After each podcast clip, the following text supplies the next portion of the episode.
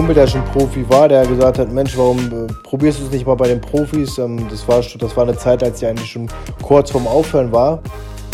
Dann ist es ja auch so, dass man nach jedem Kampf auch mal ein, zwei Wochen ein bisschen Pause macht, weil man ja wirklich in der Vorbereitung, ich sag mal, kein Leben hatte. Wenn man vielleicht abends um die Häuser zieht und wenn man nur auf dem Weihnachtsmarkt ist und einige betrunken sind, dann ist es halt so, dass man sich mit dem starken Boxer natürlich messen möchte. Boxen ist halt konditionell, würde ich behaupten, einer der härtesten Sportarten überhaupt. Vom Gegner Angst hatte ich noch nie und der werde ich auch, glaube ich, nicht haben. Hallo und herzlich willkommen zur dritten Folge von Timeout, dem Sportpodcast von Athletic. Heute zu Gast haben wir Patrick Rokohl.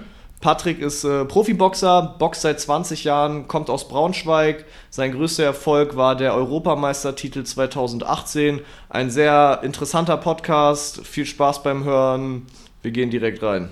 Hi Patrick, herzlich willkommen. Jo, äh, Patrick. Wie geht's? Hi, mir geht's super. Danke der Nachfrage. Ich hoffe, euch geht's auch gut. Ja, uns geht's auch gut, uns geht's auch gut. Also der erste, der erste Kampfsportler hier jetzt bei uns im Podcast. Auf jeden. Äh, ich bin auf jeden Fall auch Kampfsport interessiert. Da freue ich mich jetzt auf jeden Fall äh, auch privat sehr drüber, dass du hier am Start bist. Erklär doch mal kurz in zwei, drei Sätzen, äh, wer du bist. Ja, ich bin Patrick Kroko, bin 32 Jahre alt, komme aus Braunschweig, bin seit jetzt knapp fünf Jahren Profiboxer, boxe seit 20 Jahren und ähm, ja, mein größter Erfolg war die Gewinn der WBO Europameisterschaft 2018. Ja, sehr gut. Da kommen wir auf jeden Fall nachher nochmal noch mal drauf zu sprechen. Ähm, kannst du ja mal ein bisschen erzählen, wie, wie bist du so zum, zum Boxen gekommen, als du, klar, klar, wenn du seit 20 Jahren boxst, mit 12 hast du dann ungefähr angefangen? Genau, genau, mit 12 Jahren. Mit zwölf Jahren habe ich, habe ich, ähm, also war ich das erste Mal beim Boxtraining, eigentlich mehr oder weniger durch einen Zufall, da meine Mutter einen Sport für meinen kleineren Bruder gesucht hat. Mhm, ja. er, er hatte zu früheren Zeiten ein wenig Übergewicht und ähm, dann hat sie sich für den Boxsport entschieden und ich bin quasi nur, nur als, als ähm, großer Bruder mitgekommen. Hm. Mein Bruder hat aktiv dann nach anderthalb, zwei Jahren wieder aufgehört und ich bin seither tatsächlich dabei geblieben. Ach, krass. Und wie lange hat dein, hat dein kleiner Bruder dann mit, mit dir geboxt quasi? Äh, knapp zwei Jahre. Zwei Jahre. Hast du auch ab und zu mal gegen den geboxt? Nee, nee, der ist drei Jahre, der ist drei Jahre jünger als ich und das ist, das ist mein kleiner Bruder. Ähm, da aus, boxt man nicht gegen. Aus, aus Prinzip nicht, ja.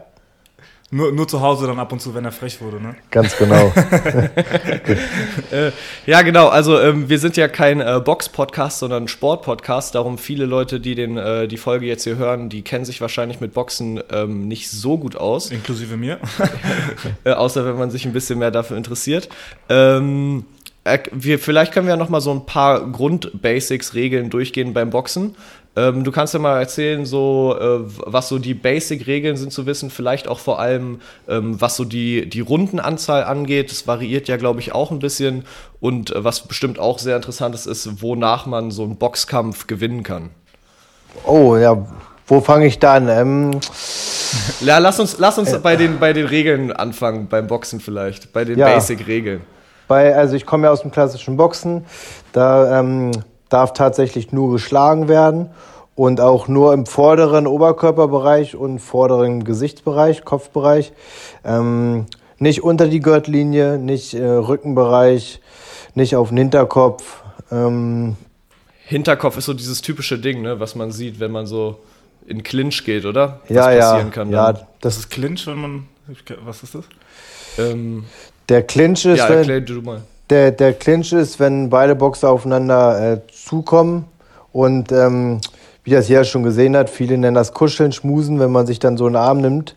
Ähm, das, ah, okay, das, ist, okay, das ja. ist Clinchen und ähm, da kann es halt auch schon mal passieren, dass man dem Gegner auf den Hinterkopf schlägt oder einen auf den Hinterkopf bekommt. Aber das Regelwerk besagt, dass das eigentlich nicht erlaubt ist.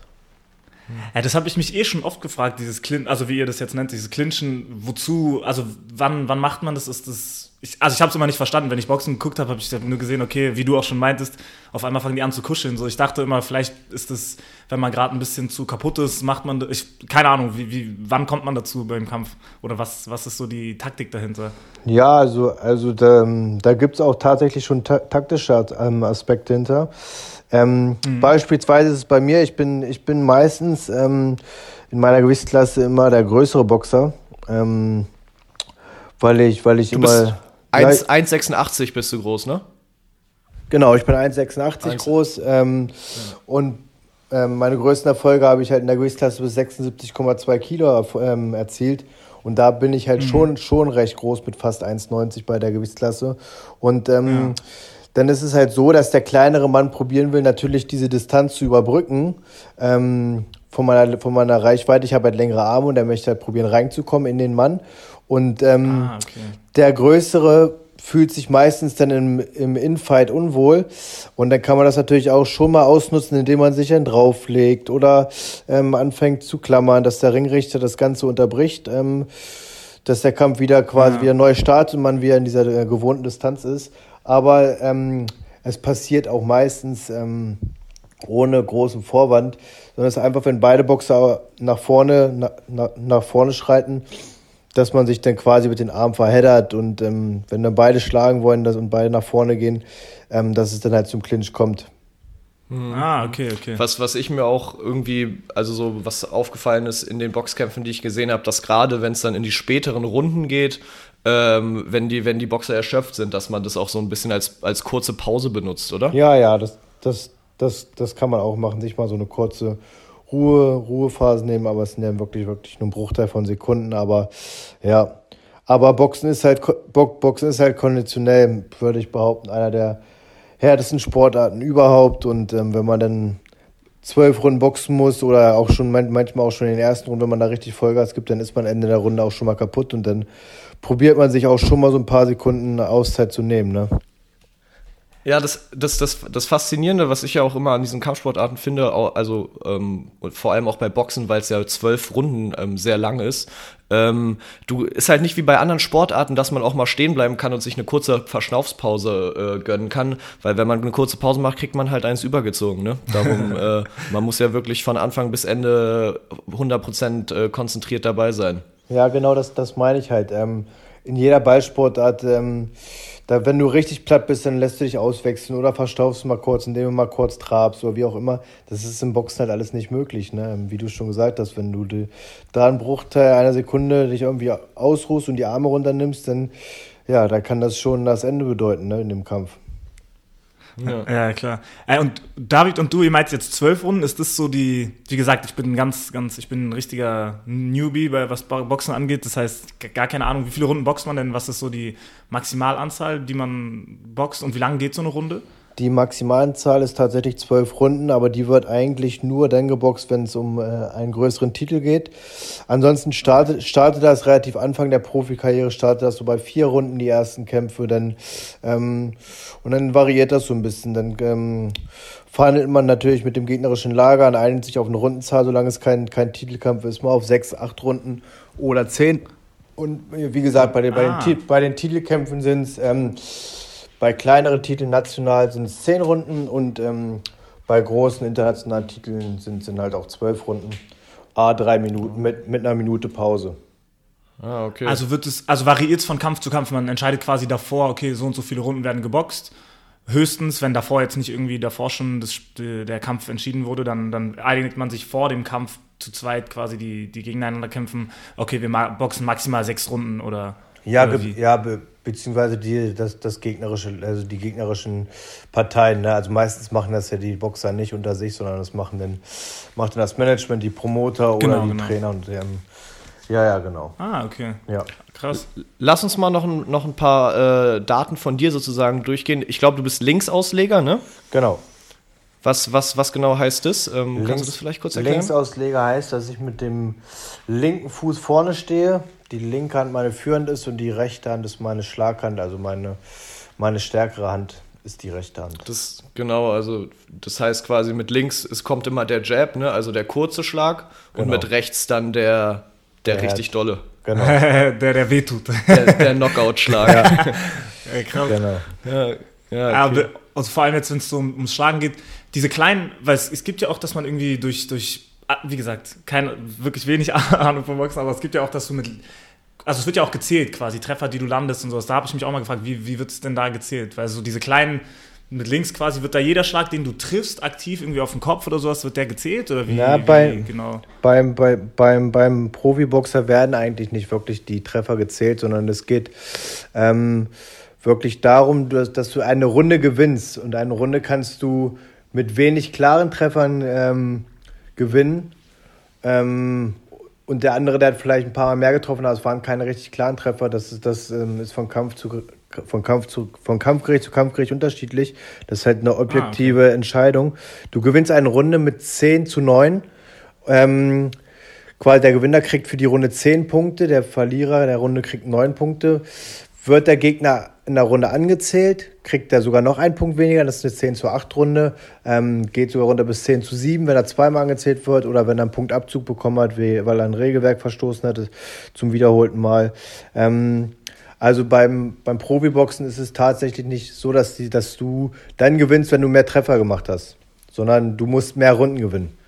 Also du kannst ja, jetzt, ja. du kannst jetzt die, erst, die ersten äh, zwei Runden gewinnst du so hoch, da, da, machst, da machst du 100 Treffer und gewinnst die beiden ja. Runden so klar, verlierst du aber die nächsten äh, zehn Runden ganz, ganz knapp, dann verlierst du trotzdem den Hast Kampf. Verlierst trotzdem den Kampf, Ach, weil, du, weil du musst, du musst ähm, beim, als Beispiel, wenn du mal als Beispiel einen 12-Runden-Kampf, musst du mehr als sechs Runden gewinnen, um den Kampf zu gewinnen.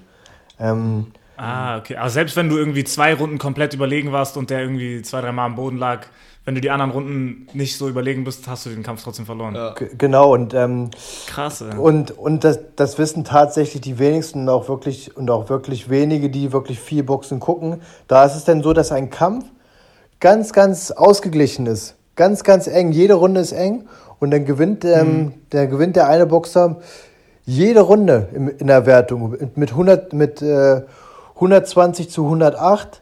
Und dann sagt sich jeder, das gibt's doch gar nicht, der Kampf war so eng, wie kann das sein? Aber es ist halt so, weil er je, weil dieses Punkt, das Kampfgericht jede Runde ganz knapp gewertet hat, ganz knapp für den Einboxer. Und ja. ähm, so deswegen können halt auch diese Punkturteile so weit auseinandergehen. Ähm, ja. Das ist, das ist halt, ähm, das da sind halt, sitzen halt Menschen, die das, die das bewerten und äh, jeder bewertet es halt ein bisschen anders. Ähm, klar, ja. ja. klar. Also hängt auch viel von den Juroren dann ab, ne? Genau. Ah. Genau, jetzt, also das war jetzt dann sozusagen ein Sieg, Sieg nach Punkten. Was, es gibt ja noch verschiedene Arten zu siegen. Ne? Man gibt es gerade einmal das normale KO, dann das TKO. Also was, was gibt es alles für verschiedene ähm, Arten an Siegen sozusagen beim Boxen? Ja, Sieg durch Disqualifikation gibt es, dann gibt es halt den, den TKO, dann gibt es ähm, dann gibt es auch den RTD, das ist, wenn jemand ähm, nicht, mehr aus der, nicht mehr aus der Ringecke einer Pause nicht mehr kommt, beispielsweise er gibt auf oder er ist verletzt oder wie auch immer, dann ist es ein RTD-Sieg. Okay. Ähm, ja, der klassische K.O., wenn jemand ne, bei 10 ausgezählt wird und kann nicht, kann nicht wieder boxen. Dann gibt es noch die Aufgabe, wenn das Handtuch fliegt. Das ist dann aber auch ein TKO. Ja. Äh, und äh, dein, deine Boxbilanz ist, äh, wenn mich nicht alles täuscht, 21-1-0, ne? Genau, und 16 davon von den Siegen durch K.O. Und 16 davon durch K.O. Ah, das ist schon äh, ordentliche. Was, was ist es so ein Gefühl, wenn man, wenn man jemandem äh, K.O. schlägt? Also, das, ist, ist ne, das muss ja mental auch. Eine Erleichterung, eine, eine, das, ja, eine, eine Erleichterung, ne? Der Kampf ist vorbei, die harte Vorbereitung hat sich gelohnt. Ähm, man ist happy. Jetzt war es im letzten Kampf so, dass ich wieder relativ früh gewonnen habe, Anfang der zweiten Runde oder Mitte der zweiten Runde. Das war ein schönes Gefühl, weil es halt auch echt ein, echt ein gezielter Schlag war und den ich halt auch lange, lange geübt habe. Allerdings hätte ich mir schon gewünscht, ähm, dass der Kampf ein bisschen länger gegangen wäre, aber lieber so, als, als nachher so einen Kampf auf Messerschneid ja. zu gewinnen. Ne? Ja, das ist ja auch was, ne? Man bereitet sich ja auf so einen Boxkampf äh, sehr lange auf einen Gegner speziell vor. Und, und dann kann es auch sein, dass man in der ersten, zweiten Runde die K.O. schlägt und dann ist es schon wieder vorbei. Genau. Aber, ja. du, du, aber, aber du musst halt immer davon ausgehen, dass es halt bis zum Schluss geht, ne? Ja, klar. Ja, klar. Wie, wie, wie, lange bereitest du dich aus so, aus so einem Kampf vor? Wie, weil es sind ja auch schon, wie ich das mitbekomme, sind es ja schon Monate, die man sich da irgendwie darauf vorbereitet, ne? Ja, für, für so einen für so einen zwölf Runden Titelkampf sollte man sich schon, ja, ich sag mal zwei Monate auf jeden Fall vorbereiten. Ähm, dann ist es ja auch so, dass man nach jedem Kampf auch mal ein, zwei Wochen ein bisschen Pause macht, weil man ja wirklich in der Vorbereitung, ich sag mal, kein Leben hatte. Ähm, ist tatsächlich wie, wie, so. Wie sieht, also kein Leben hatte, weil, weil, weil man so viel trainiert? Wie, wie, wie viel trainiert man da so? Jetzt schon also zwei, was ein Trainingspensum? Zweimal am Tag, äh, sechs Tage. Aber man, man verzichtet halt auf alles. Ne? Ähm, beim Boxen ist es ja auch wirklich so, so ein problematisches Thema mit der Ernährung, mit dem Gewicht.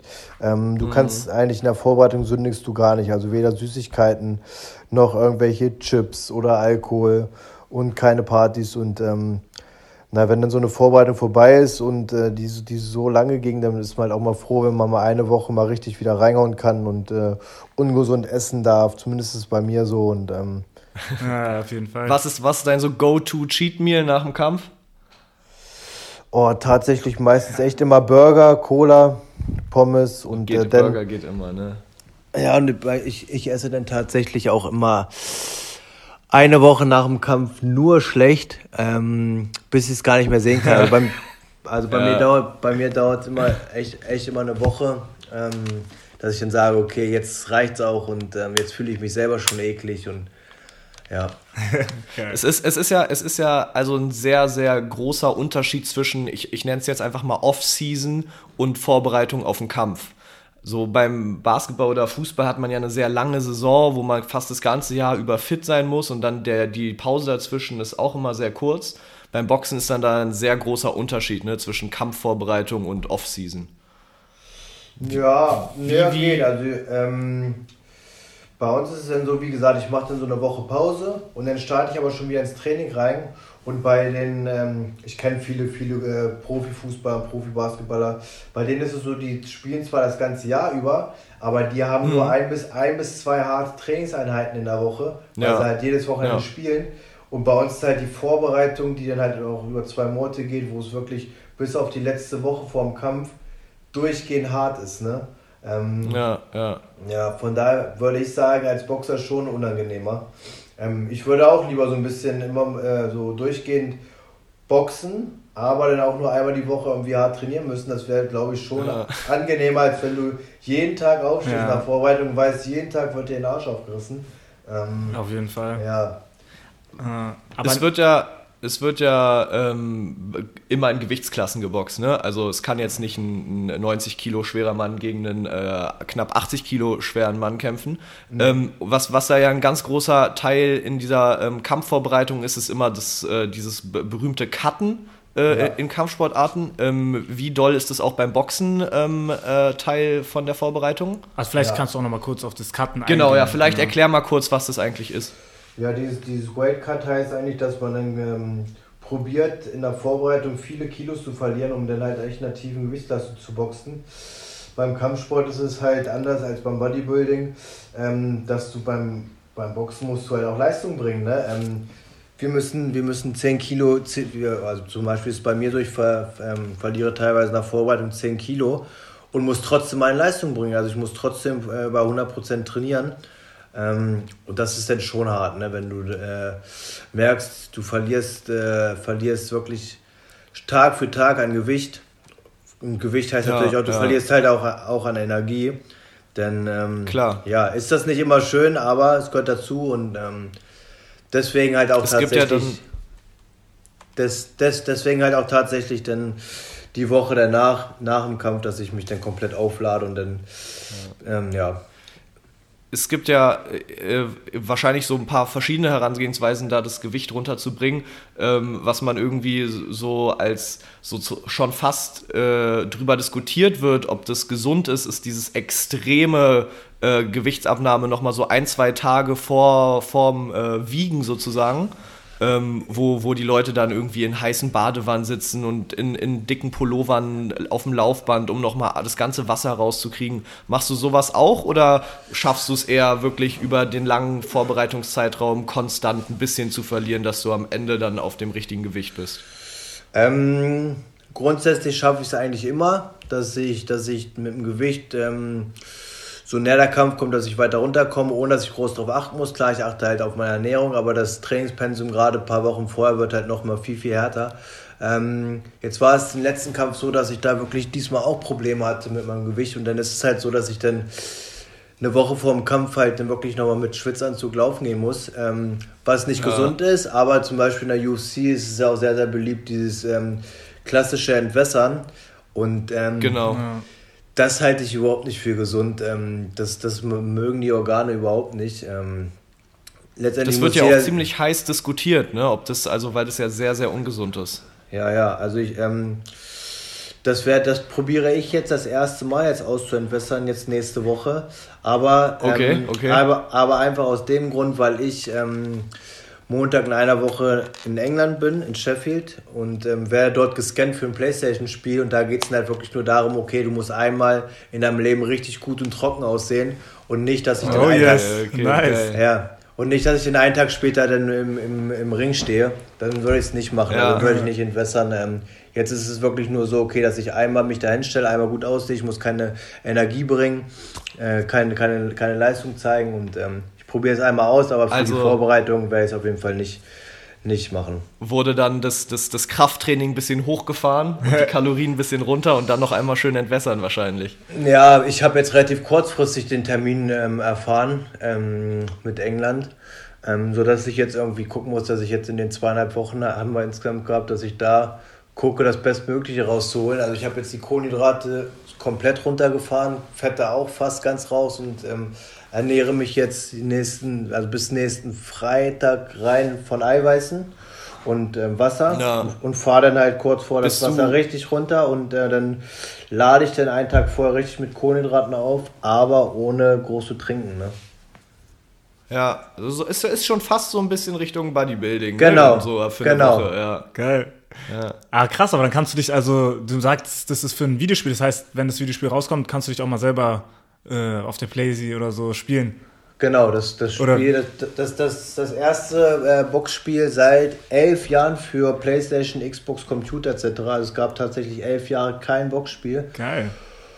Und da wurde ich, da wurde ich, da wurde ich vor Corona-Zeit angefragt, ob ich, ähm, ähm, ob ich die, der einzige männliche deutsche Charakter in diesem Spiel sein möchte. Und da habe ich natürlich zugesagt. Oh, geil. Ja, ja Glückwunsch. Dankeschön. Nice. Und ich bin auch der Meinung, also das wäre für mich immer so ein. Ja.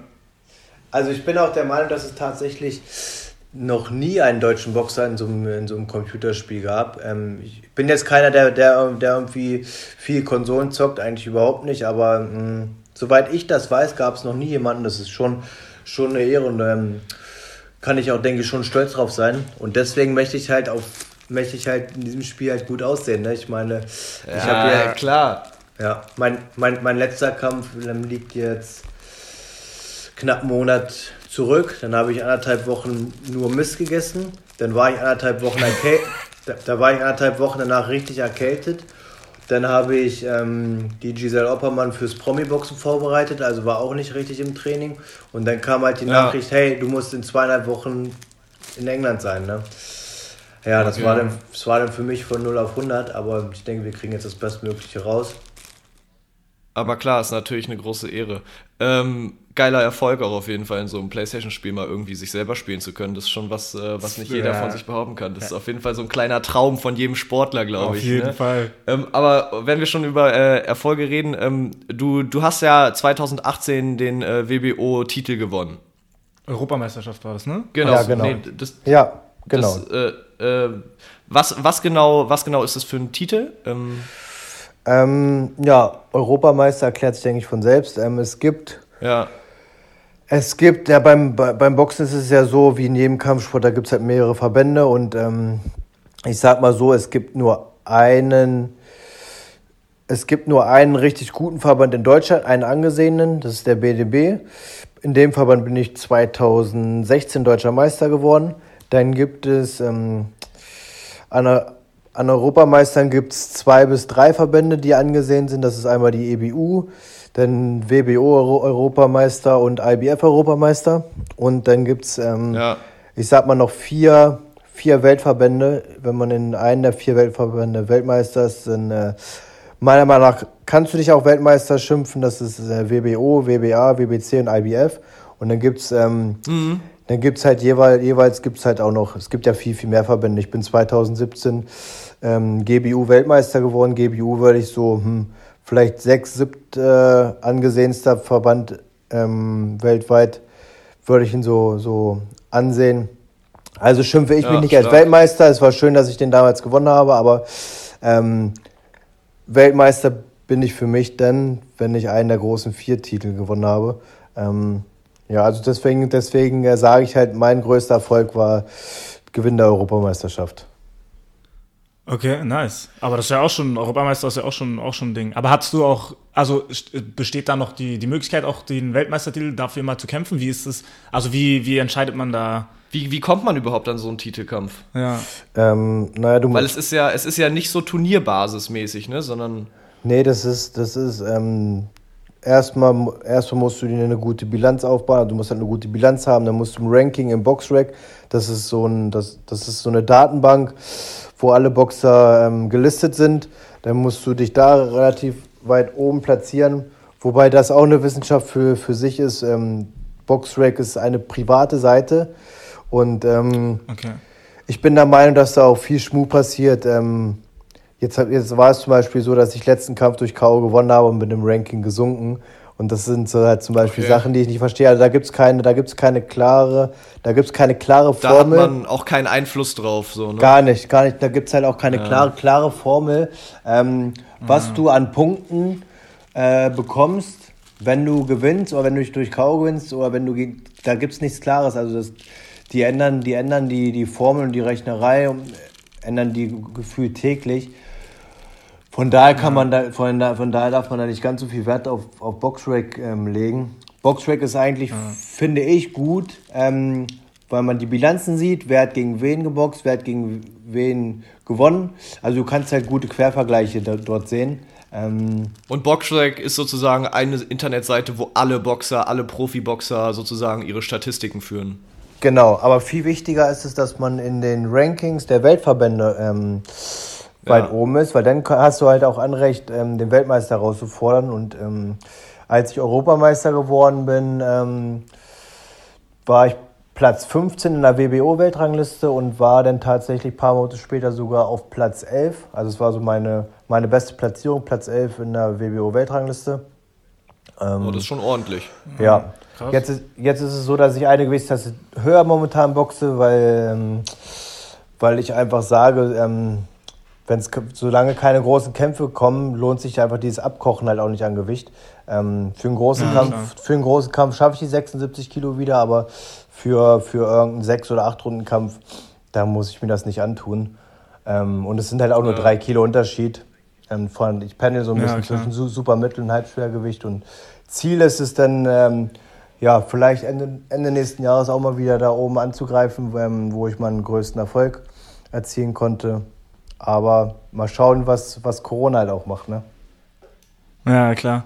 Aber du, du meintest jetzt, du warst sogar auf Platz 11 bei der WBO, bei dem WBO-Ranking. Ab welchem Platz kann man denn dann den Weltmeister herausfordern? Gibt es da irgendwie so eine Daumenregel Naja, oder sowas? Irgendwie? Du, du musst, du musst ähm, Platz 1 sein, damit du Pflichtherausforderer bist. Ähm, ja. Platz 1 oder 2. Ähm, allerdings gibt es halt auch teilweise ähm, gibt's halt auch freiwillige Pflichtverteidigung von, von, von, von Weltmeister. Also wenn du Weltmeister bist, dann kannst du auch frühzeitig eine freiwillige äh, Titelverteidigung äh, machen. Dann, kann, dann ist es, glaube ich, so ein bisschen Verhandlungssache mit dem Weltverband. Ich denke mal, so wenn du in den Top 5 bist, dann hast du, dann hast du schon die Möglichkeit, so einen Wärmkampf zu bekommen. Ähm, ja. ja. Ah, okay. Und du darfst aber auch, also, und ist es immer so, dass der Weltmeister herausgefordert wird oder fordert der auch, um seinen Titel zu verteidigen, Leute raus? Und wie ist es dann, wenn, sagen wir jetzt, ähm, du hättest den Weltmeister herausgefordert, könnte der dann auch einfach sagen, nee, gegen dich kämpfe ich nicht? Ja, ich Oder war, ich war zu wie? dem Zeitpunkt zu, zu, zu, zu niedrig gerankt, also ne? Mit, Aber mit, sagen wir jetzt, du wärst, oder also rein hypothetisch, der, der dritte Platz sagt, okay, ich will den Weltmeister herausfordern, hat der Weltmeister dann eine Chance zu sagen, nee, mache ich nicht? Oder? Ja, also der, der Weltmeister, der entscheidet, ähm, der entscheidet, gegen wen er boxt, solange es noch in der Frist ist. Also du hast halt eine Frist, einen, einen äh, Titel zu verteidigen. Wenn er vor, der, Fr- vor der Frist hat der, hat der Anrecht, wie gesagt, eine freiwillige, eine- eine freiwillige Titelverteidigung zu boxen, dann kann er halt gucken, wen er, wen er quasi herausfordert oder wen er als Gegner sich wählt. Ähm, verteidigt er den Titel nicht, fristgerecht, dann ordnet der, ähm, der Verband die, den, äh, den Gegner an. Dann halt dementsprechend die Nummer 1, die Nummer 2 im, in dem Ranking. Ah, okay, verstehe, verstehe. Ah, krass. Okay, ich, ich mache jetzt mal einen kleinen äh, Umschwung von, von äh, Welt, wie man Weltmeister wird zu, zu äh, du sagst so, in der Vorbereitung kann man, also da kannst, musst du auf alles verzichten und da ist Boxen zu 100% der Fokus. Wenn du jetzt nicht in der Vorbereitung bist und ein bisschen mehr Zeit hast, so, was ist so, was, was so ein Patrick dann in seiner Freizeit anderes macht außer Boxen? Puh, ja, eigentlich lebe ich tatsächlich für diesen Sport. Ähm alles, was ich irgendwie mache, meistens dreht sich, dreht sich in irgendeiner Art und Weise um, ums Boxen. Ähm, mhm. Ihr habt ja wahrscheinlich schon gesehen, ich bin, ich mache, ich bin auch viel im Social Media Bereich aktiv. Ähm, wie gesagt, das gehört, ja. auch alles, das gehört auch alles weitestgehend irgendwie zu meinem Sport. Ähm, wenn ich kein Profiboxer wäre, dann wäre ich da wahrscheinlich nicht so aktiv. Ähm, ansonsten bin ich da, da bin ich viel, viel auch am Handy. Ansonsten gehe ich gerne und gut und lecker essen. Mm. Ja, das. Äh, Schla Essensgeil. Ja, Essensgeil. Schlafe gerne und ähm, mache gelegentlich, gelegentlich mal was mit, mit Freunden. Aber ja, allzu viel bleibt gar nicht, muss ja. ich sagen. Also ich habe echt die letzten allzu fünf Jahre. Allzu viel bleibt nicht, ja. Ich habe die letzten fünf Jahre richtig Gas gegeben. Die ersten zweieinhalb, die ersten zweieinhalb Jahre als Profi geworden bin, habe ich tatsächlich noch in Vollzeit gearbeitet, 40 Stunden die Woche neben meinem Beruf. Und okay. ähm, ich habe ja Was auch. hast du da gemacht? Industriemechaniker. Ja, Als Industriemechaniker, okay. ja. Und ich habe ja, ich ja auch schon viermal selbst veranstaltet. Also ähm, ich bin ja quasi Boxer, wenn man so will, Manager und Promoter am einen. Ich habe ja kein Management, ich mache ja alles alleine. Und ähm, habe schon vier Veranstaltungen, vier Veranstaltungen selbst auf die Beine gestellt. Ähm, als ich Europameister geworden bin, tatsächlich sogar eine Veranstaltung mit 1800 Zuschauern. Ähm, Boah, ordentlich. Waren ja. das auch die meisten, vor denen du gekämpft hast? Ähm, oh, muss ich mal überlegen. Ja, ich habe schon mal, ich habe schon mal so vor, ich glaube vor zweieinhalb, dreitausend habe ich auch schon geboxt. Ähm, oh, krass. Und ansonsten halt auch ähm, schon dreimal im TV, ne?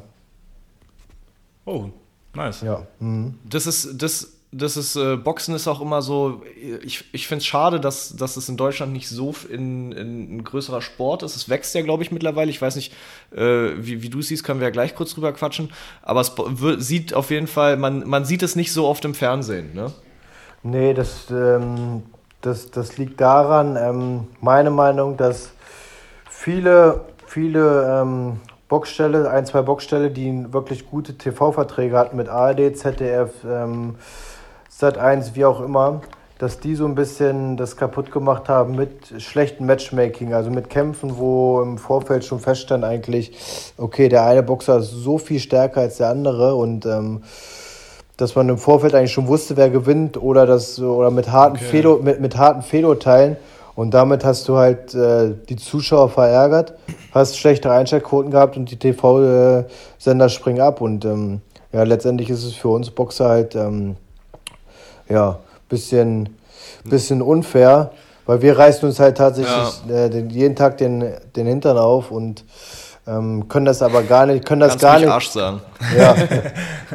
können das, können, können das, können das aber halt, also wir haben keine Chance irgendwie ähm, auf große TV-Sender und ähm, das ist in Deutschland mhm. halt echt schade. Mhm. Und wir hoffen, dass, das, dass sich das mit den Jahren jetzt wieder erholt. Ähm, ja. Aber für mich als Außenstehender habe ich schon das Gefühl, dass, dass äh, die Aufmerksamkeit für Boxen und generell Kampfsport ähm, gerade auch durch den Einfluss von Amerika irgendwie doch auf jeden Fall ein bisschen größer wird in den letzten Jahren. Ja, hoffen wir es mal. Hoffen wir es, ja. Ähm, du, du, hast gerade eben schon mal kurz gesagt, dass ähm, du am Anfang deiner Profikarriere noch äh, Vollzeit gearbeitet hast. Ab, ab wann ist man denn Profi? Also es gibt ja beim Boxen äh, dieses große Ding zwischen Amateur und Profi. Wie, wie wird es festgemacht? Ab wann ist man Profi? Gibt's da, muss man sich da qualifizieren? Und ist man, wenn man Profi ist, was mich interessiert auch, ist, bist du, wenn du Profi bist, automatisch besser als alle Amateurkämpfer? Ist das also hat es auch was mit, wie gut du kämpfst zu tun, ob du Profi oder Amateur bist? Na, will ich hoffen. ja. Nein, nicht, nee, das ist, das, ist, das ist nicht immer zu 100 Prozent ähm, gesagt. Es gibt tatsächlich auch Leute, okay. die, die Olympiasieger geworden sind. Ähm, Olympisch ist zum Beispiel kein Profiboxen, olympisches Boxen. Es gibt Leute, die sind Olympiasieger geworden und was Besseres gibt es ja gar nicht im Amateurbereich und die sind aber nie Profi geworden. Ähm, und einige, die haben es nicht so weit geschafft und äh, haben trotzdem ihre Profilizenz bekommen. Also das ist nicht immer gesagt. Ähm, Profi ist nicht, Okay, krass. äh, Profi ist, Profi ist nicht immer unbedingt stärker als ein Amateur, aber mit der Zeit und mit der Rundenzahl ist es halt, das Profiboxen ist halt definitiv nochmal viel, viel härter, ne? Wie, wie wird man denn dann jetzt so ein, wie, wie kriegt man seine Profilizenz? Ähm, indem du einen Antrag stellst. Also du Antrag musst, stellen? du musst Und dann geht es einfach darum, was du schon für Kämpfe gemacht hast, quasi. Wieder, wieder genau entschieden wird, ähm, weiß ich gar nicht, wie das Prozedere ist. Bei mir war es, bei mir war es so, ähm, dass ein Kumpel, der schon Profi war, der gesagt hat, Mensch, warum äh, probierst du es nicht mal bei den Profis? Ähm, das war das war eine Zeit, als ich eigentlich schon kurz vorm Aufhören war. Und hat er gesagt, ähm, Okay. warum probierst du nicht nochmal bei den Profis? Und ähm, ich habe mit 18 sogar schon mal, also als ich 18 war, habe ich mein erstes Angebot bekommen, Profi zu werden, was aber kein lukratives Angebot war. Und ähm, ja, mit 26, glaube ich, habe ich gesagt, ich will noch mal ein paar Kämpfe machen. Ähm, damals habe ich 90 Kilo gewogen. Ich wollte bei einem Amateur noch mal ein paar Kämpfe machen im Schwergewicht. Schwergewicht geht bei einem Amateur bis 91 Kilo. Dann meinte er, Mensch, was willst du bei einem Amateuren? Ähm, Probier es noch mal bei den Profis. Dann habe ich, äh, habe ich eine Lizenz beantragt, habe sie bekommen und ja. Ja, okay, alles Ah, klar. krass. Okay, jetzt eine Frage, die, die mich immer, also die, die mich schon immer interessiert hat. Äh, wenn jetzt du so als Profiboxer, äh, ist schon mal, wie, wie ist, ist dir schon mal, eine, bist du schon mal in eine Situation gekommen, wo du auf der Straße abends irgendwie äh, da auf jeden Fall profitiert von hast, dass du Profiboxer bist? Mm, Ja, generell, das, also ich, ich, ich boxe ja generell, wie gesagt, eigentlich schon mein Leben lang und ähm, ich Ja. denke mal, ich denke mal, das, ist, also, das, das hat immer einen Vorteil, wenn du, wenn du es tagtäglich ausübst, dann ist es ja auf der Straße letztendlich nichts anderes mehr. Allein wenn man einen Schlag ins Gesicht bekommt, dann, wenn du das, wenn dir das beim Training tagtäglich, tagtäglich passiert, dann ist es dann, ich sag mal, auf der Straße kein, kein neues Gefühl mehr für dich. Ähm, ich bin schon, ich bin, als ich, als, als ich, als ich jugendlich war, schon das ein oder andere Mal in, in so eine Prügelei verwickelt worden. Ähm, aber ich habe mich tatsächlich, seitdem ich Profi geworden bin, aus so welchen Geschichten komplett rausgehalten, weil es halt auch extrem mein Image sch- schädigen kann. Ne? Ja, auf jeden Fall. Ja, und es ist halt auch fies für die anderen, wenn du Profi bist und dem aus dem Maul raus. Ja, Ja. Viele, viele wissen das ja auch und ähm, wie, wie das dann so ist. Und dann, wenn man vielleicht abends um die Häuser zieht und wenn man nur auf dem Weihnachtsmarkt ist und einige betrunken sind, dann ist es halt so, dass man sich mit dem starken Boxer natürlich messen möchte. Und ähm, Ja, das ist dann klar. halt so, dass ich, ähm, ja, darüber kann man halt ja nur lachen und darf sich nicht provozieren lassen. Und ich bin aber generell auch ein Typ, der, der sich aufgrund seines Sports nicht irgendwie abends groß rumtreibt, nicht in, nicht in Clubs geht, keinen Alkohol trinkt. Und ähm, von daher, von daher war es nicht ganz so schwierig. Du bist ja, du bist ja ähm, in, in Braunschweig zweimal Sportler des Jahres geworden, richtig? Genau. Genau. Das heißt, äh, man kennt dich dann sozusagen. Es kommt schon vor, dass die Leute dich auf der Straße in Braunschweig erkennen, wenn du da Sportler des Jahres geworden bist, oder? Ja, ja, definitiv. Ähm, ich, ja, doch. Also ich würde mal sagen, jeder, der so ein bisschen was mit Sport zu tun hat, der weiß eigentlich in Braunschweig, wer ich bin. Also bin ich mir ziemlich sicher. Ja. Ja, doch. Ja, okay, das, und, und du sagst, es kommt schon vor, dass die Leute dann wirklich, wenn die wissen, okay, da ist Patrick, der ist Profiboxer und ich habe jetzt hier vielleicht zwei, drei Bier zu viel getrunken, ich will hier jetzt mal gucken, was er eigentlich drauf hat. So, das kommt schon vor, sagst du? Oder Na- ist zumindest früher mal vorgekommen? Ähm, na, früher war ich ja noch nicht Profi. Seitdem ich Profi bin, probiere ich mich wirklich irgendwie aus Diskotheken und so fernzuhalten. Aber ich, ähm, Ja. Ich weiß halt, ich, ich, krieg's ja, ich krieg's ja auch mit durch Mimik und Gestik und so. Und, äh, ähm, aber da drehe ich mich weg und, ähm, und gehe und wechsle dann halt den Ort. Ja, ja. Der, der Konfrontation aus dem Weg gehen. Ja, am, genau. Ende, am Ende ist es ja für dich auch irgendwie dann so ein bisschen so, du weißt ja, dass du dem wahrscheinlich zu 99 Prozent äh, überlegen bist. Ähm, dann, also es lohnt sich ja einfach nicht, ne? Und das ist ja auch image-schädigend. Ja, und, das aus ja auch scheiße für den und anderen. außerdem bin ich auch ein erwachsener Mann und ich meine, ähm, Eben. Aus dem Alter ist man halt dann auch raus. Aus dem Alter ist man raus. Auf jeden Fall. Aber trotzdem muss man sich ja, ich habe mir letztens äh, einen, anderen Podcast angehört mit Mike Tyson, wo er erzählt hat, wie, wie mental er sich äh, immer darauf einstellt, in, in den Ring zu gehen, weil es ist ja schon, du gehst ja dann in den Ring mit der Absicht, dein, dein Gegner, wer, der ja auch ein anderer Mensch ist, ähm, äh, K.O. zu schlagen im Idealfall. Ähm, und für ihn war das anscheinend schon eine, eine, ziemliche Herausforderung, sich mental so auf diese, ich sag, ich nenne es jetzt mal in Anführungsstrichen, Kriegsstimmung zu bekommen. Äh, hast du da auch äh, irgendwelche Rituale oder Schwierigkeiten oder irgendwas, wo du mental dich mit äh, vorbereitest sozusagen? Ich habe jetzt auch in der letzten und in der vorletzten Vorbereitung habe ich auch einen Mentaltrainer sogar gehabt. Ähm, aber eigentlich, aber da ging es eigentlich nicht darum, wie die, wie die mentale Einstellung ist vor dem Kampf, sondern bei mir ist sie eigentlich immer gleich. Ähm, ich gehe in den Ring rein und weiß, ich möchte mich für die harte Vorbereitung ähm, ähm, belohnen. Und es geht jetzt nicht darum, dass mhm. ich in den Ring gehe und sage, ich muss jetzt einen anderen Menschen verletzen oder schlimm K.O. schlagen. Das ist ganz im Gegenteil. Ich bin sogar vor jedem meiner äh, Boxkämpfe als Profi war ich vor jedem Kampf ähm, in der Kirche und äh, bete tatsächlich sogar noch für beide Sportler, ah, okay. dass, dass wir da gesund aus, aus dem Ring ähm, wiederkommen. Ähm, ja, aber Mike, Mike Tyson ist halt Mike Tyson. Ne? Ja, ja, ja, klar, auf jeden Fall. Hab das ja. nur als Beispiel genommen.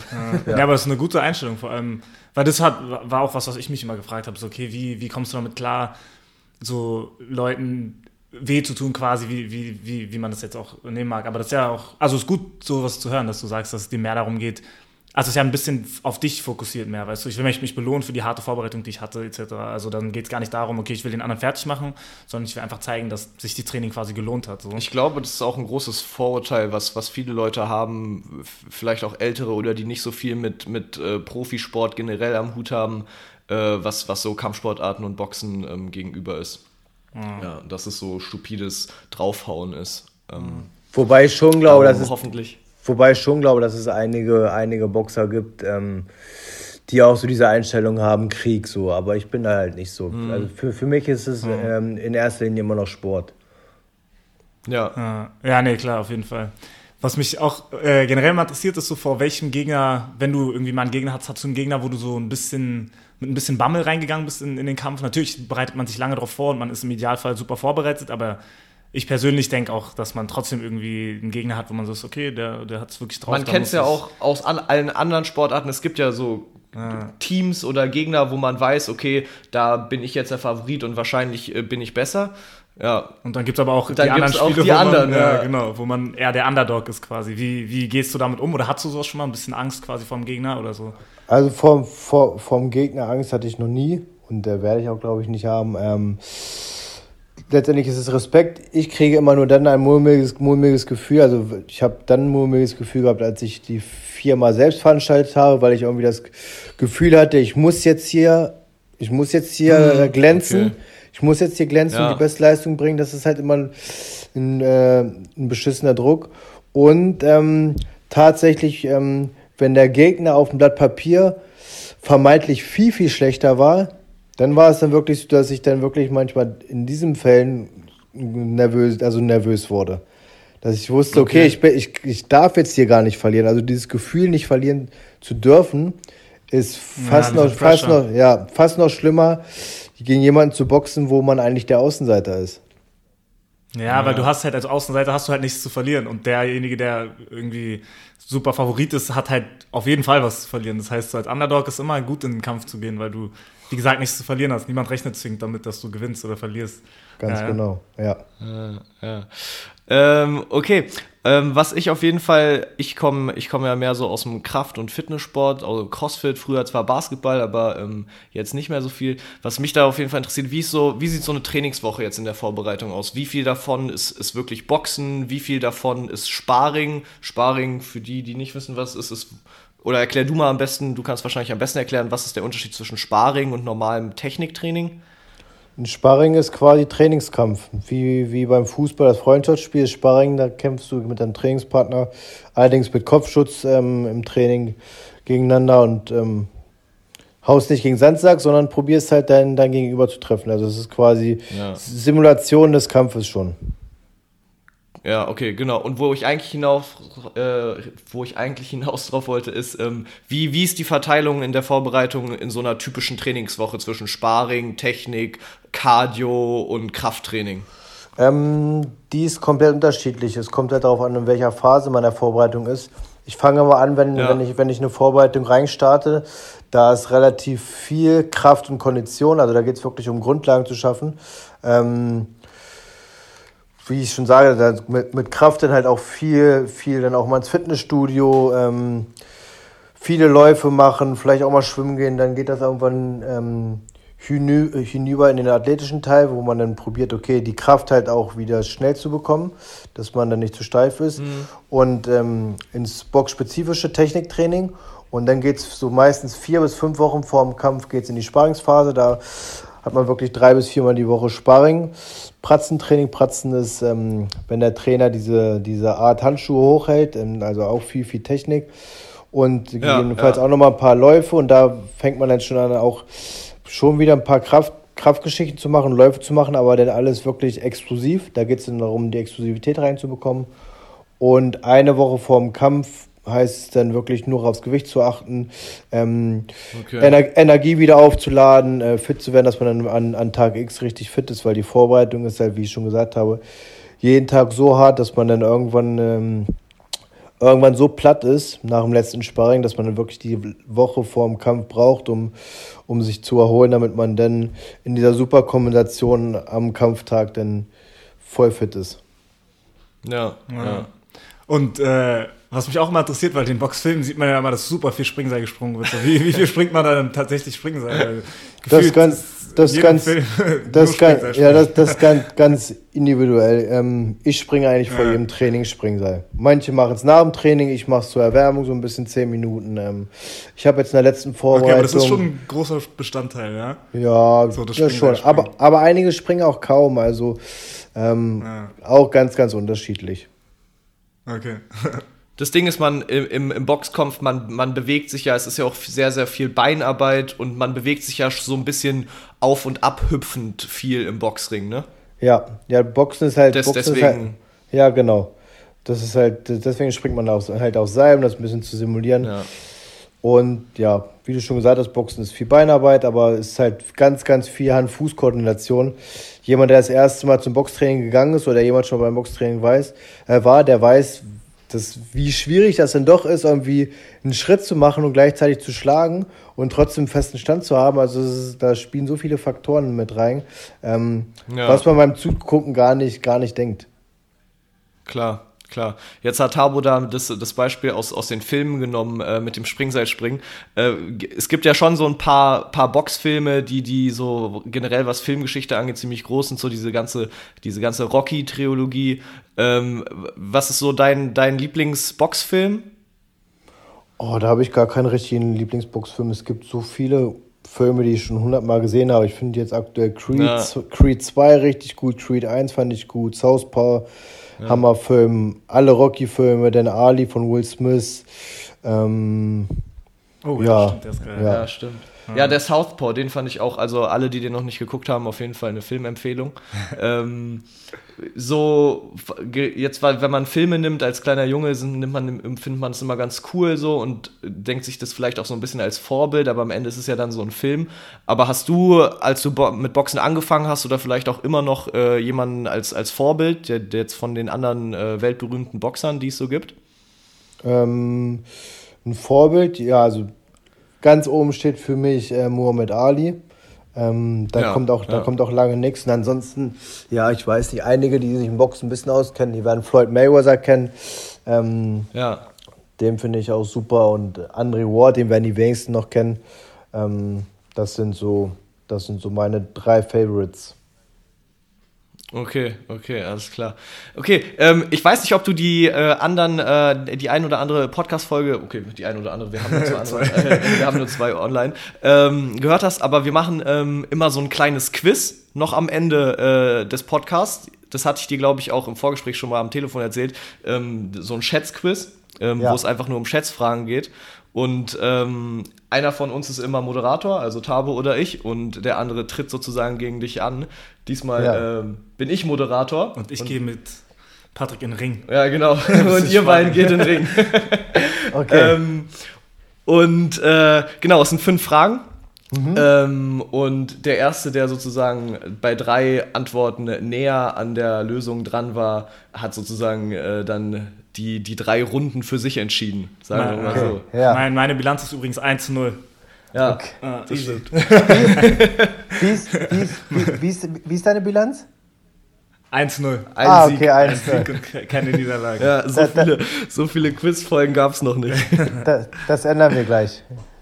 Das, ja, okay, Oh, okay, gut, okay. gut, gut. Okay, also, äh, wie gesagt, ich bin der Moderator und ähm, wir haben hier fünf Fragen. Äh, es ist äh, alles, oder nicht alles, aber die meisten Fragen sind sportbezogen, äh, zwei Fragen auch boxbezogen und ähm, ich glaube, eine Frage ist noch äh, ganz was anderes. Aber Okay. ich, ich, ich fange einfach mal mit der, mit der ersten Frage an, okay? Okay, ja.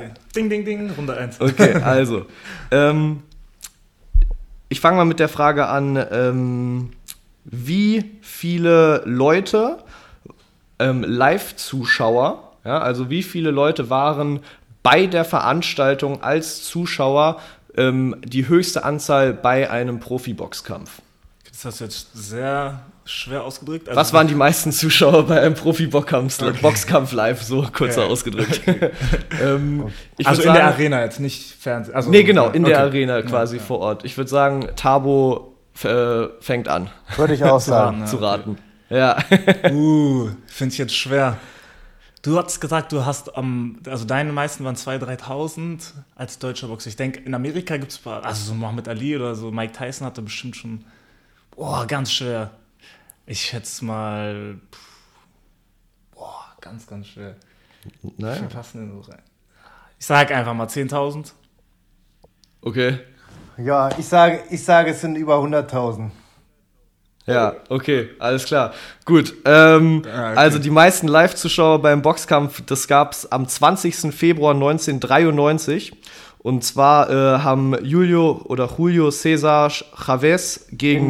Greg Haugen genau in Mexiko äh, vor 132.274 Leuten gekämpft. Ja, okay, das ist unfair jetzt, weil das ist unfair. Okay, also- äh, das war quasi ein riesiges äh, Footballstadion, glaube ich, ursprünglich. Ja, okay. Und ähm, die hatten alle Sitzplätze plus so ein Boxring. Ähm, kann, wie, wie groß ist so ein Boxring?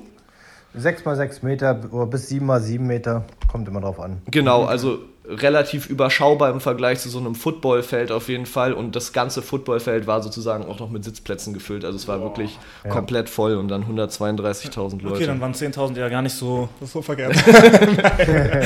Okay, also die erste Runde ging auf jeden Fall äh, eindeutig äh, an Patrick. Ja. Okay, gut. Wir machen direkt weiter. Und zwar, äh, die Frage knüpft ein bisschen ähm, daran an. Ja. Ähm, und zwar geht es jetzt darum, wie viele Sitzplätze, ja, also richtige Sitzplätze, hat das größte Stadion oder Arena, die Arena der Welt. Also jetzt nicht mit den Leuten inbegriffen, wie gerade bei dem Boxbeispiel, wo auch noch das Feld bestückt ist, sondern wirklich nur Sitzplätze in einem Stadion. Ich gebe euch als kleinen, äh, jetzt nicht Tipp, aber sozusagen für Größenverhältnis, im Olympiastadion gibt es 74,4 tausend Sitzplätze und in der Mercedes-Benz Arena ähm, 17. Also so Fußballstadien haben natürlich deutlich mehr. Okay, diesmal fängt aber Patrick an. Diesmal fängt Patrick an, ja. Ja. Okay, dieser fange ich an. Mm. Ich sage 100, 115.000? 115.000 sagst du? Ja. Sitzplätze, Okay. reine, reine Sitzplätze, ne? Rei reine Sitzplätze, genau. Ja.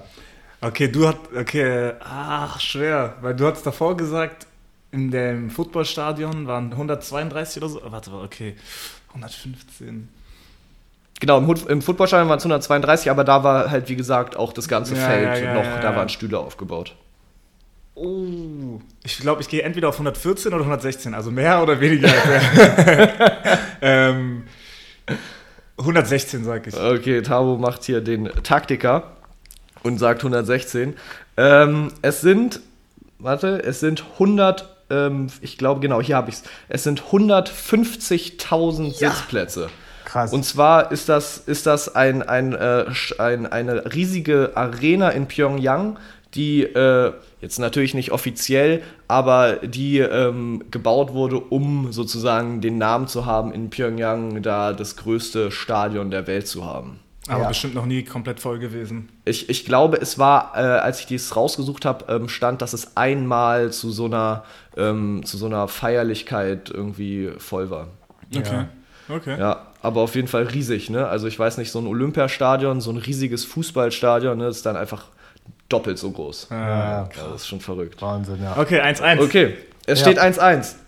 Gut, dann ähm, kommen wir zu einer anderen Frage. Es geht jetzt hier ein bisschen mehr um Sport. Ähm, jeder wird es wahrscheinlich kennen, den Plank Hold oder auch Unterarmstütz genannt.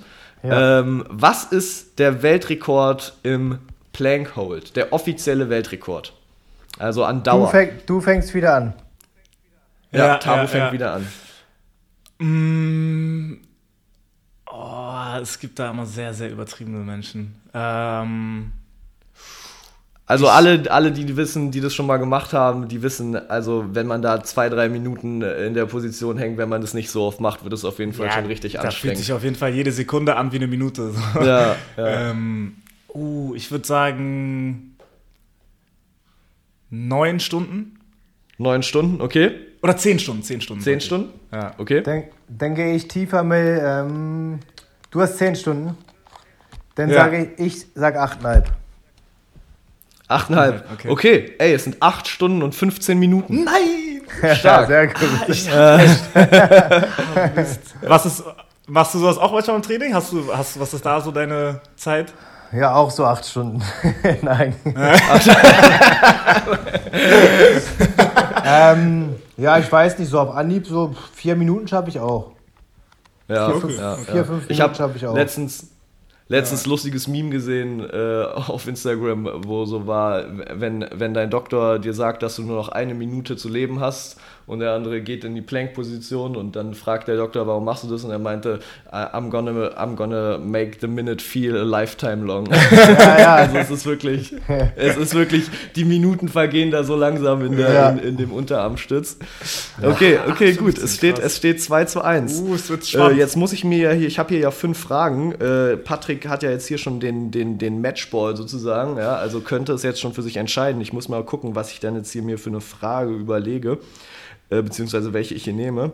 Ich denke, ich werde erstmal nicht, ich habe nämlich hier noch eine boxbezogene Frage, die könnte der Patrick eventuell wissen, darum nehme ich erstmal die andere. Ähm, die ist jetzt sehr, sehr ähm, nicht sportbezogen und ein bisschen auf unnützes Wissen basierend. Ähm, und zwar ist die Frage, wie viele Tage verbringt ein Deutscher durchschnittlich in seinem ganzen Leben auf der Toilette? Boah. Und Wie viel- zwar in, in Tagen angegeben. Ist in, in, in, in Tagen angegeben. Also wirklich von, so 24 Stunden. von Geburt bis Ende des, Okay. des, des Lebens. Ich glaube, der Durchschnittsmensch in Deutschland wird irgendwie Anfang, Mitte 80. Wie viel Zeit davon bringt man auf der Toilette? Okay, am Anfang verbringt man sie ja nicht auf der Toilette. Ja, okay, also Aber okay, Ähm, ja. Aber diesmal fängt wieder Patrick an, ne? Patrick Ja. fängt wieder an, ja. Ich sage, boah, ist das nicht, nicht einfach. Mm, Ich sage 950 Tage. Okay, okay. 950. Oh wow, krass. Okay, so viel hätte ich nicht gesagt. Das sind ja drei Jahre, oder nicht? Oder mehr als drei Jahre. ich- nee, weniger als drei, ein bisschen weniger als drei Jahre. Ja. Oh, puh. Was? Wenn es wirklich so viel ist, dann gehe ich. Dann, Also ich sitze auch meistens schon immer mit Handy dann ein bisschen länger auf der Toilette. Oh, okay. 900 Tage, ich sag. Oh, was? Das kann, ich sag 700. Okay, okay. 750. 750, okay. Die Runde geht wieder an Taubo. Es sind 260 Tage. Oh, wow. Echt? Okay, krass. Es sind 200. ich Okay, hätte krass. auch gedacht, ein bisschen mehr, aber ich habe mir dann auch noch mal ausgerechnet und 260 äh, mal geguckt sind, sind äh, 8,6 Monate. War Die man, schon, die schon man, also 8,6 Monate, die man wirklich komplett nur auf der Toilette verbringt. Ja, so ein, Okay, krass. Schwangerschaft. Ja, Okay, 2-2 Matchball. Oh oh. Ja. Okay, 2-2. Ey, Ähm, aber jetzt nicht die Boxfrage als entscheidende Ja, hier. ja, das klar. muss ja jetzt, jetzt sein, muss die? Boxfrage Ah, als entscheidendes das ist kommen, ja? fies, Aber das ich ist weiß, fies. nicht, ich weiß nicht, ob der Patrick die weiß, aber mal gucken. Und zwar ist die Frage, was ist die längste Siege, äh, die längste Serie ähm, von Siegen durch K.O.-Schläge beim Boxen? Ah, das ist fies, weil ich auch noch anfangen muss. Oh, das ist jetzt eklig. Ja, Also du meinst, was ist die Serie an Siegen durch K.O. quasi, ja? genau. Was ist die längste Serie an Profisiegen durch K.O.? Oh, das ist eklig. Ach, okay, ich muss raten. Ich würde sagen. Also vielleicht, äh, Patrick, du, du äh, hast 21 Siege ne? und 16 davon durch K.O. Ja. Meine längste K.O. Okay, okay. Meine läng- längste K.O.-Serie war. Ich glaube sechs. Sechs, Sechs. okay. Okay, gut, ich hätte jetzt irgendwas im 20er-Bereich gesagt, aber ich glaube, das müsste dann doch schon noch mehr sein. Ähm, vielleicht sowas wie. Ah! 40, ich sag 40. Okay, 40. Ich sag mehr. Ich sag Also ein- sagst du ich einfach sag 41. ein- 41. Nein! Und? Okay, ey, Patrick, du hast Tabo geschlagen. Nein! Ja, Glückwunsch, du hast seine, du hast, du hast seine, seine Nullerbilanz auf jeden Fall äh, beendet. Ah, das ähm, es sind, es sind 44. Oh, was? Also, Alter? du, hast, du hast trotzdem sehr, sehr gut geschätzt, Oh. Tabo. Aber es sind 44. Das Wer war das? gut Ist das, äh, das war Lamar Clark ähm, aus den USA. Um, der hat gekämpft ähm, von 1958 bis 1960. Zu, in der Zeit waren diese 44 Siege. Also der hat da teilweise, ich weiß nicht, da gab es anscheinend noch andere Regeln und ähm, der hatte da teilweise fünf, sechs Profikämpfe an einem Abend und hat dann halt an einem Abend teilweise Alle fünfmal mit K.O. halt gewonnen. Ah, nervt. Ah, das Ja. tut weh jetzt hier ein bisschen zu viel. Ja, okay, okay, alles klar. Ja, Aber gönn ich dir, gönn ich dir. sehr gut, sehr gut. Hat Patrick auf, auch, auch taktisch immer gut gemacht. Ja, ja. Ah, nervt. Okay, Ja. cool. Ja, Sogar- wir haben jetzt hier eine Stunde Sogar auf Ja. Ansage, ne? Sogar auf Ansage hier. auf. Ansage. Ja, ja, mit, ja nervt. ey. Also hat Patrick wurmt hier die mich. 22-1-Bilanz. Kannst du jetzt aufschreiben bei dir. Ja. Noch in deine Bilanz mit rein. ja, okay, cool. Also jetzt haben wir hier äh, ziemlich genau eine Stunde gut gequatscht. Ähm, Hat auch mega Bock gemacht. War ja. sehr interessant, auch für mich vor allem als äh, Box-Newbie. Vielleicht fange ich auch mal an, mir aufs Maul hauen zu lassen. ja, also ich fand es auch ziemlich cool. Äh, Ich bin auch äh, Box interessiert immer und gucke auch immer eigentlich die, die, die, die, die größeren Kämpfe selber. Darum, ähm, mir hat es auch Bock gemacht. Ich hoffe, du hattest auch Spaß, Patrick. Ja, mega. Ähm, Wann kann man deinen nächsten, nächsten Kampf genau, sehen? kannst ja noch mal sagen, ähm, wann geht's bei dir weiter? Ich weiß nicht, ob ich dieses Jahr nochmal boxen werde. Ich habe erst vor, vor vier Wochen erst geboxt und äh, durch Corona sind halt die Veranstaltungen auch momentan relativ gering. Ähm, Ja, ja, ja. relativ, entweder relativ kurzfristig noch dieses Jahr, wenn nicht Anfang nächsten Jahres. Okay, Ja, cool. Wir, Aber werden wünschen, das, wir äh, werden das auf jeden Fall mitverfolgen. Ja. Ähm, wir stehen ja eh ein bisschen in Kontakt. Ähm, wünschen dir auf jeden Fall viel Erfolg. Ähm, checkt äh, Patrick überall ab, wo man äh, ihn findet. Ja, wir werden natürlich alles verlinken, Instagram ähm, und wo man dich sonst überall findet, auf deiner Webseite. Ähm, Vielleicht könnt ihr auch demnächst Patrick äh, auf dem Computerspiel spielen. und genau, Da dann im nächsten drauf. Boxspiel, ja, äh, im nächsten Boxspiel wird man dich auch sehen. Und ansonsten, ähm, das war's, ja. Danke fürs Mitmachen. Ja, Mann, cool. Danke. Danke euch. Ciao, ciao. Ja, ciao, ciao. Ciao, ciao.